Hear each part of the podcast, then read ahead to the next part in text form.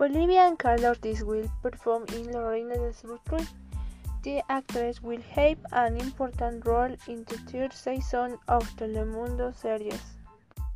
Digital Page 7 Bolivian Carla Ortiz will perform in the third season of La Reina del Sur, which has La Paz and El Alto as its main locations.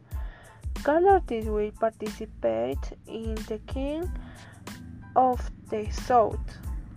She has just confirmed that she will have an important role in the series.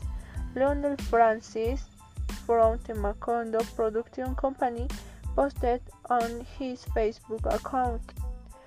Ortiz acted in national films such as Los Andes Do Not Believe in God and Escríbeme Postal a Copacabana and was part of his career in the United States. In addition to Carla Ortiz, on Wednesday, the performances of Bolivian actors Cristian Mercado, Pedro Guzman, and Ariel Vargas were confirmed. How nice to know that we, we will feel this great Latin American production with Bolivian talent Sid Francis, the hit of Macondo, confirmed to this medium that the series is recorded these days in chalets in El Alto.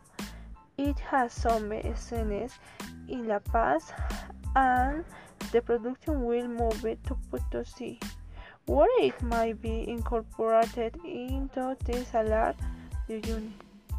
It is going to shoot in Oruro or Potosí, only of the two, they commented.